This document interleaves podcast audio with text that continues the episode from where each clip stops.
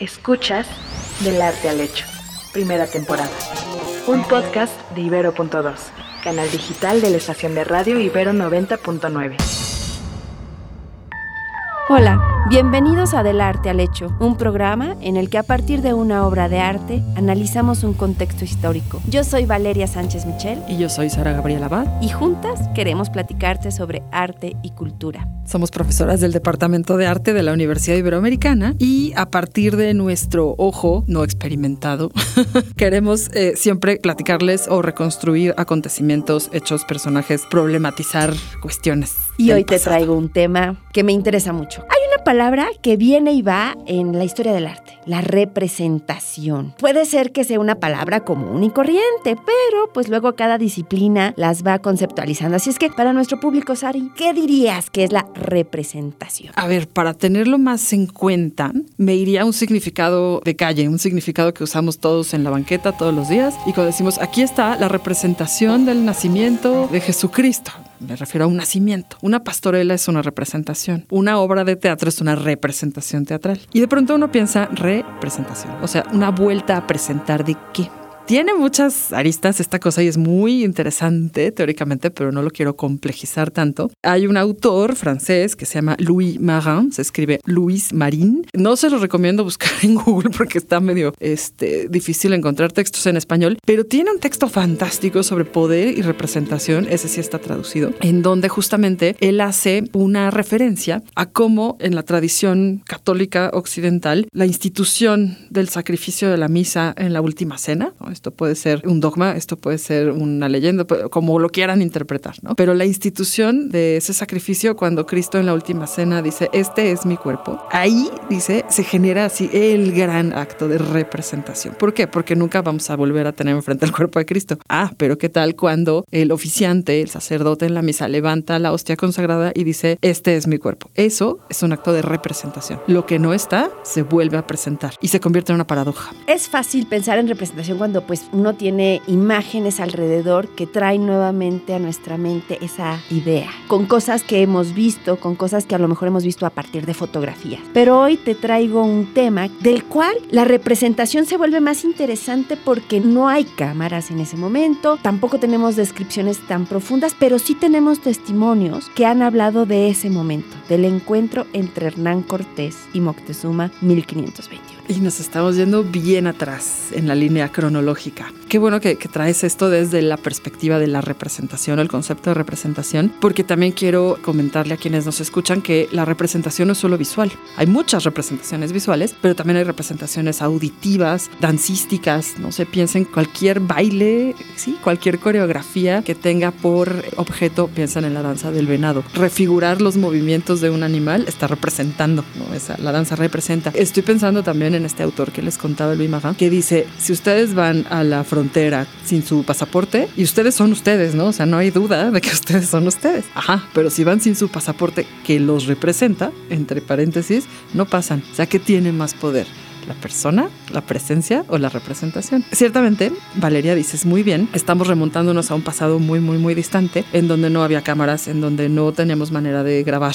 Y sin embargo, se construye un imaginario de ese encuentro hipotético, no, fue un encuentro histórico, entre dos personajes que son Hernán Cortés, el conquistador de Tenochtitlan, y por otro lado, el emperador Moctezuma. Y aquí hay que decir, Hernán Cortés llega en 1519 y Tenochtitlán va a caer hasta 1521. Cuando uno habla de la conquista parecería que fue un pequeño tiempo. No, en realidad ahí hay un proceso, hay dos años que están pasando, pasan muchas cosas y entre ellos hay un Hernán Cortés que se encuentra con Moctezuma y que pasa seis meses dentro de Tenochtitlán, que sabemos que convivió con Moctezuma, sabemos que se fueron a casar juntos. Entonces el encuentro forma parte no solamente de un momento en el el cual se da una, vamos a decirlo así, hay un momento en el que el gobierno o el que está al frente del gobierno de los mexicas convive, está frente a quien viene desde Europa. Es un momento crucial, desde esos puntos en donde muchas cosas están pasando. Y esto también, tú decías, esta construcción de imaginarios no solamente son visuales, también están en la palabra. Pueden leer sobre el encuentro de Hernán Cortés y Moctezuma, está en las cartas de relación y está también en Bernal guardias del castillo, pero también podemos ver, y lo que me interesa hoy es que platiquemos de esas imágenes. Quiero platicarles de esas imágenes. Tenemos cuatro ejemplos que hemos elegido cuidadosamente de entre muchos, ¿no? Pero antes de platicarles de la primera imagen en términos cronológicos, también quería comentarles esto. Eh, por ejemplo, Hernán Cortés escribe las cartas de relación con la intención de dirigirlas a el emperador, a Carlos V, obviamente pues para hacer grande su empresa,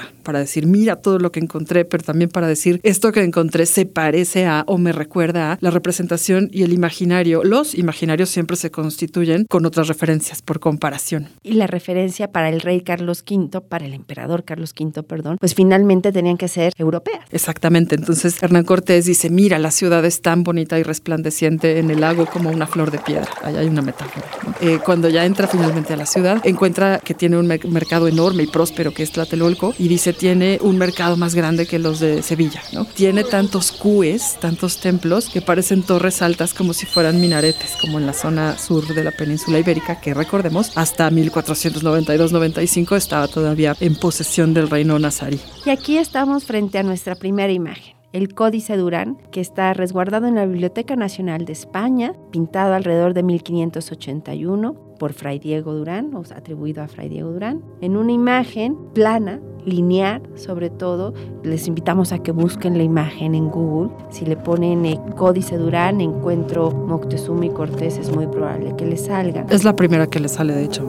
Y lo importante aquí es ver esa representación, ver el tamaño de las figuras. Y van a ver sobre todo a lo mejor un dibujo, una, una imagen con un contorno muy presente en todos sus personajes, incluso en los montes que están de fondo. Van a encontrarse con las vestimentas de la época, pero también se van a encontrar con una composición. A esto le llamo composición a la disposición de los elementos dentro de un plano, en este caso, muy simétrica, muy sencilla, de hecho cortada en dos, literalmente por una lanza que sostiene un personaje que está vestido con una armadura de cuerpo completo y que está deteniendo también una cabalgadura, ¿no? un caballo del cual se apea, es términos de las cartas de relación, se baja Hernán Cortés para encontrarse justamente con el emperador que ya le tiene unos regalos dispuestos. Y aquí, hablando de esta composición, dos cosas. Uno, como en el fondo ya sobresale esto que va a estar hasta nuestra idea, nuestro imaginario de, yo diría, mediados del siglo XX sobre lo que va a implicar el Valle de México, Tenochtitlán y después Ciudad de México, con los volcanes, con esa presencia, con esa orografía que ya está ahí, ¿no? que ya tenemos ahí atrás esta orografía presente. Y luego esto que decías que me parece que no es menor, Sara, de dividir la imagen a partir de la lanza en dos, como dos mundos que se están encontrando, viéndola de frente. En el costado derecho quedan toda la comitiva indígena y del lado izquierdo toda la comitiva española y justo Hernán Cortés dando un paso después de la lanza para adelantarse y estar frente a Moctezuma. Eh, qué interesante que refieras también la representación del sitio, del lugar, porque esto, mis queridos chilangos que nos escuchan, no nos entendemos sin las montañas que nos rodean, que vivimos en esta cacerola que toda la vida vive en contingencia ambiental, justamente por eso. Y esta referencia al paisaje es muy importante, lo que dice Valeria, desde las primeras imágenes hay esos límites visuales que implican las montañas, nuestras montañas de la cuenca hidrológica. Y ahora eh, quisiera exhortarlos a que buscaran en internet así, Biombo de Juan Correa, no hay ninguna bronca con la escritura, Encuentro de Cortés y Moctezuma. Esto es un pedacito, es un detalle en donde se muestran solamente dos láminas por una cara de un biombo pues mucho más grande. Del otro lado representa las cuatro partes del mundo, es muy interesante, sobre todo cuando vean el camello les va a dar mucha risa. Pero bueno, vamos a centrarnos en este detalle porque aquí esto es evidentemente después de la elaboración del Códice Durán, esto es en el siglo XVII, ya avanzado, y uno de los pintores principales de la Nueva España, Juan Correa, plantea esta representación en donde vemos del lado izquierdo Moctezuma ataviado como si fuera un antiguo emperador romano sobre un solio, es decir, una silla de manos que está cubierta con un terciopelo y que va siendo abanicado por su corte. Pero aquí ya podemos ver una serie de vestimentas muchísimo más idealizadas y europeizadas. Por otro lado, entonces está toda esta corte, digamos, que le ofrece telas, que le ofrece regalos y están preparándose justamente para el encuentro entre el gran emperador Moctezuma, que está coronado, y Hernán Cortés en tanto representante del emperador de Occidente, que pues va a acercar, ¿no? Tenemos también en la parte, en un segundo plano, vamos a decir segundo tercer plano, la referencia a esta cuenca hidrológica. Ahorita ya no tenemos ríos porque nos los acabamos o los entubamos, pero antes teníamos una laguna en donde, claro, el paisaje dominante era el agua y aparecen barcazas, ¿no? Pequeñas embarcaciones surcadas por muchísima gente en aguas turbulentas, realmente no parecen las aguas tranquilas de una laguna y al fondo el tope de la vista, justamente las montañas. Esta es otra forma de, de entender este encuentro. Esto fue hecho en el siglo XVII y pues obviamente si lo comparan con el de Diego Durán va a ser súper, súper, súper diferente. Y pasamos de una pintura que es todavía plana, que estábamos en la primera imagen, a esta segunda imagen en donde ya hay volumetría, ya hay otro tipo de colores y otro tipo de representación. Entonces nuevamente es como un momento, este encuentro tiene una relectura. Y luego pueden buscar la consagración de los templos paganos de 1752 por José Vivari Valderrama. Vivari Valderrama hace estos dos lienzos, la primera misa Nueva España y la consagración de los templos paganos pertenecen a la colección del Museo de Historia Castillo de Chapultepec. Algunos años, quizá algunos acuerden, estuvieron exhibidos en la sala 5, no sé si con tanta precisión se acuerden, del Museo Nacional de Arte. A mí me tocó eso y ahí los pude ver diario. Son lienzos enormes, es creo que muy interesante ver la escala y es muy interesante plantear que José Vivari Valderrama es un pintor del siglo XVIII tardío. O sea, nos estamos yendo a otro siglo. Eh, no estamos representando el encuentro de Cortés y Moctezuma, pero sí están. Es decir, en esta escena de consagración lo que se está haciendo es levantar, vamos a decir, una primera ermita, una iglesia de proporciones muy pequeñas, con telas, con techumbres muy improvisadas, en donde lo más interesante a mí me parece justamente los últimos planos en el cuadrante superior izquierdo, en donde hay los cúes, los templos, las pirámides, tal cual, para que todos me entiendan, representados, pero obviamente por un pintor del siglo XVIII que jamás en su vida vio una pirámide y que si la vio, pues vio a lo mejor, y no creo, ¿eh? la de Xochicalco. Lo que es muy, muy interesante es que todo esto se occidentaliza. ¿Por qué? Y estábamos hablando hace un ratito de imaginarios, porque Vivar y Valderrama tiene un imaginario particular de este hecho histórico que él elabora, pero también de las construcciones que se difundieron, estampas en grabados, en libros, en descripciones, esas otras representaciones no visuales que concreta un artista visual. Y finalmente los invitamos a que busquen el de siglo XIX, Juan Ortega, La visita de Cortés a Moctezuma, pintado en 1885. Te pueden ir a verlo al Munal, la verdad es que no es una obra de gran formato, me parece que hasta la fecha puede seguir exhibido en algunas de las salas del primer piso. A ver, aquí nos saltamos a otro siglo, estamos en el imaginario del siglo XIX, en donde... En un momento de construcción de nación, en un momento donde la referencia histórica tiene mucho más peso. Exactamente, pero además en donde también tenemos, vamos a decir, unos dos siglos, sí, porque en el siglo XVII desarrolla un profundo interés por representar el linaje de Moctezuma y esto para satisfacer intereses de los que se clamaban descendientes de Moctezuma, que hasta la fecha existen y viven en España, curiosamente. Bueno, esta obra, que está en el Museo Nacional de Arte, como bien dijo Valeria, justamente responde un momento de creación nacional. ¿Cuáles son nuestras raíces? Se preguntaban los historiadores, pero sobre todo los artistas de la Academia de San Carlos en el siglo XIX. Bueno, ¿a qué nos referimos? ¿A qué nos remitimos? ¿Cuáles son nuestros hechos históricos fundacionales? Ah, pues este, es el momento en donde se da el encuentro entre estos dos grandes personajes y se recrea en un espacio que además, por supuesto, no tiene ninguna corrección arqueológica.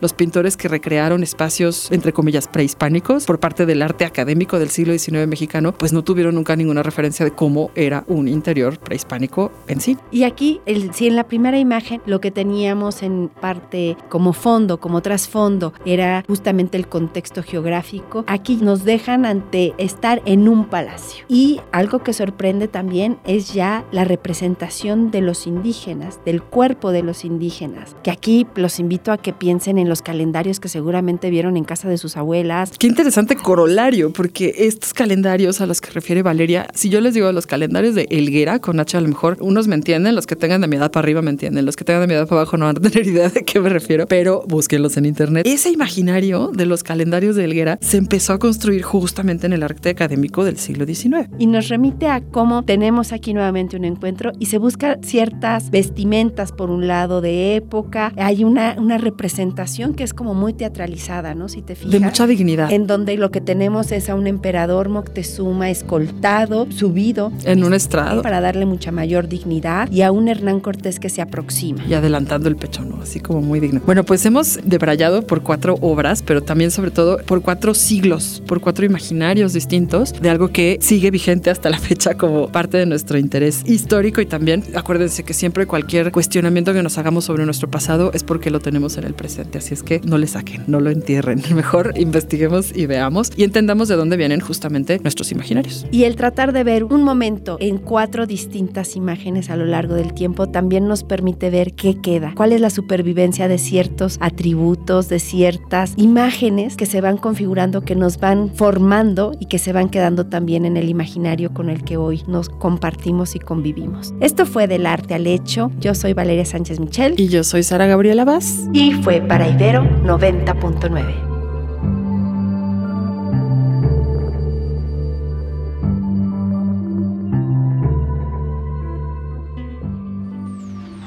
Escuchaste Del Arte al Hecho, primera temporada. Disponible en plataformas de audio y en el sitio ibero99.fm.